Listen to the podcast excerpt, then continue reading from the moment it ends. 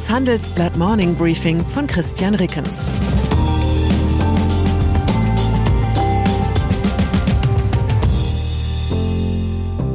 Guten Morgen allerseits. Heute ist Donnerstag, der 9. Februar 2023.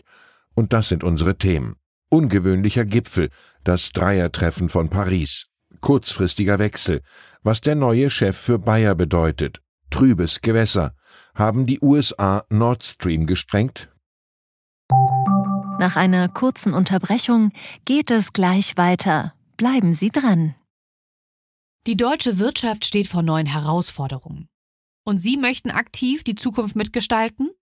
Dann sind Sie beim Handelsblatt CFO Summit 2024 genau richtig. Erleben Sie hochkarätige Speaker und CFOs renommierter Unternehmen wie Amazon, Google oder SAP. Seien Sie Teil dieses exklusiven Gipfeltreffens am 11. und 12. Juni in Düsseldorf. Mit dem Code Podcast sparen Sie bei der Anmeldung 15%. Alle weiteren Infos unter handelsblatt-cfo-summit.de. Gipfel. Andere Zeiten, andere Gipfelformate. Bundeskanzler Olaf Scholz ist gestern nach Paris geflogen, um dort am Abend zusammen mit Frankreichs Präsident Emmanuel Macron den ukrainischen Staatschef Volodymyr Zelensky zu treffen.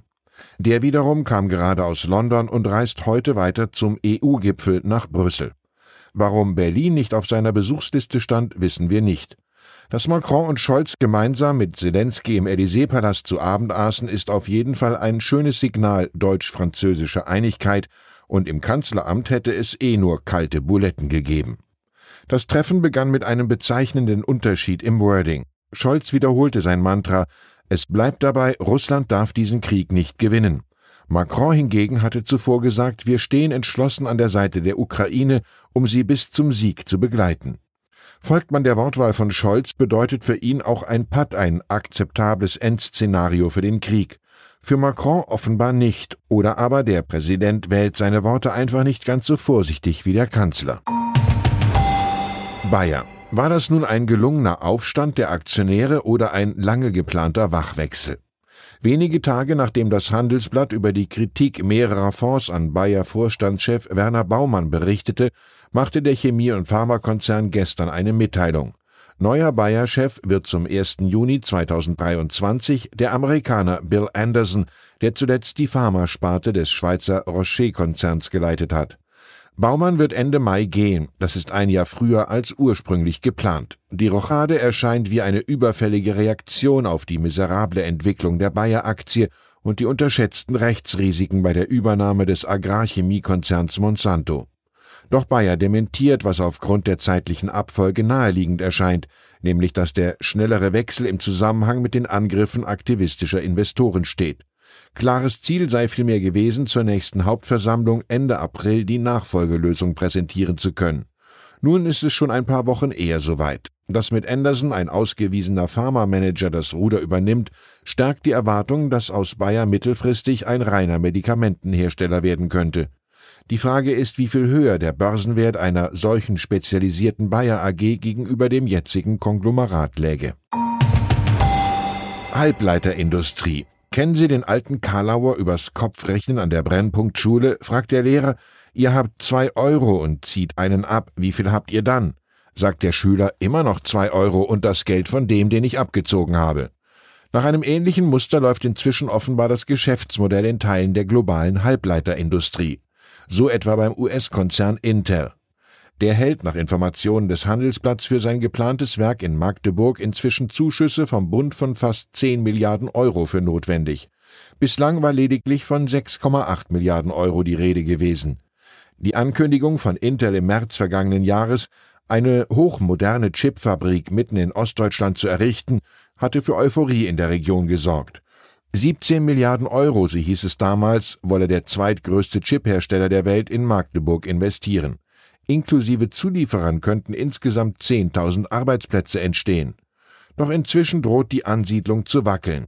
Intel hält die zusätzlichen Milliarden wegen der gestiegenen Energiepreise in Deutschland für erforderlich. Offiziell bestätigen wollte ein Unternehmenssprecher die Summe nicht. Das Vorgehen des Unternehmens sorgt in der Bundesregierung für Verstimmung. Intel veranstalte gerade viel Säbelrasseln, sagte ein Insider. Man könnte auch unfreundlicher von versuchter Erpressung sprechen. Denn nachdem sich die Politikerinnen und Politiker bereits für den Ansiedlungserfolg haben feiern lassen, fällt es ihnen natürlich umso schwerer einzugestehen, sorry, wird doch nichts. Das sind die Methoden von Schulhofbullies in Konzerngestalt, die erst ein bisschen Geld von ihren Opfern fordern und dann jeden Tag mehr. Dagegen hilft nur ein klares bis hierhin und nicht weiter. Das meine ich und das meint auch unser Politikchef Thomas Siegmund in seinem Kommentar.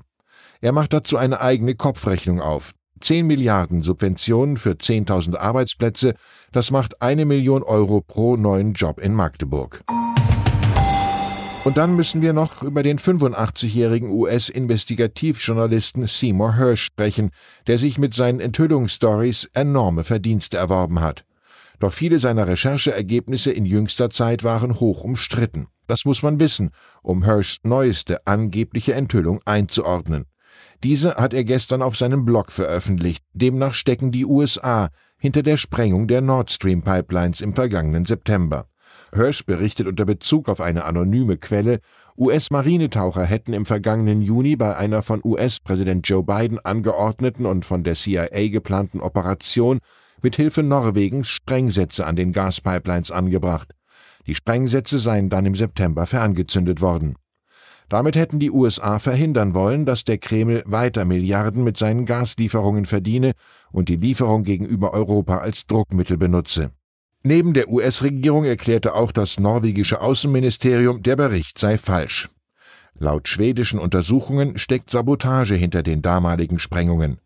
Der Verdacht richtete sich umgehend gegen Russland. Moskau weist aber jede Verantwortung von sich. Und es gibt bislang auch keine Hinweise auf russische Täter. Wäre das Thema nicht so ernst und der Verdacht, den Hirsch äußert, so ungeheuerlich, man könnte die ganze Pipeline-Affäre als Plot eines sehr gut ausgedachten Spionagethrillers genießen.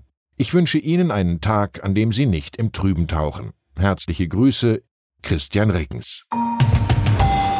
Zur aktuellen Lage in der Ukraine. Bei seinem London-Besuch drängt Zelensky auf Kampfflugzeuge und erzielt offenbar Wirkung. Der britische Premierminister Rishi Sunak sieht die Lieferung von Kampfjets an die Ukraine als nicht vom Tisch an. Es wäre eine gravierende Änderung der Haltung der Briten mit Folgen auch für Deutschland.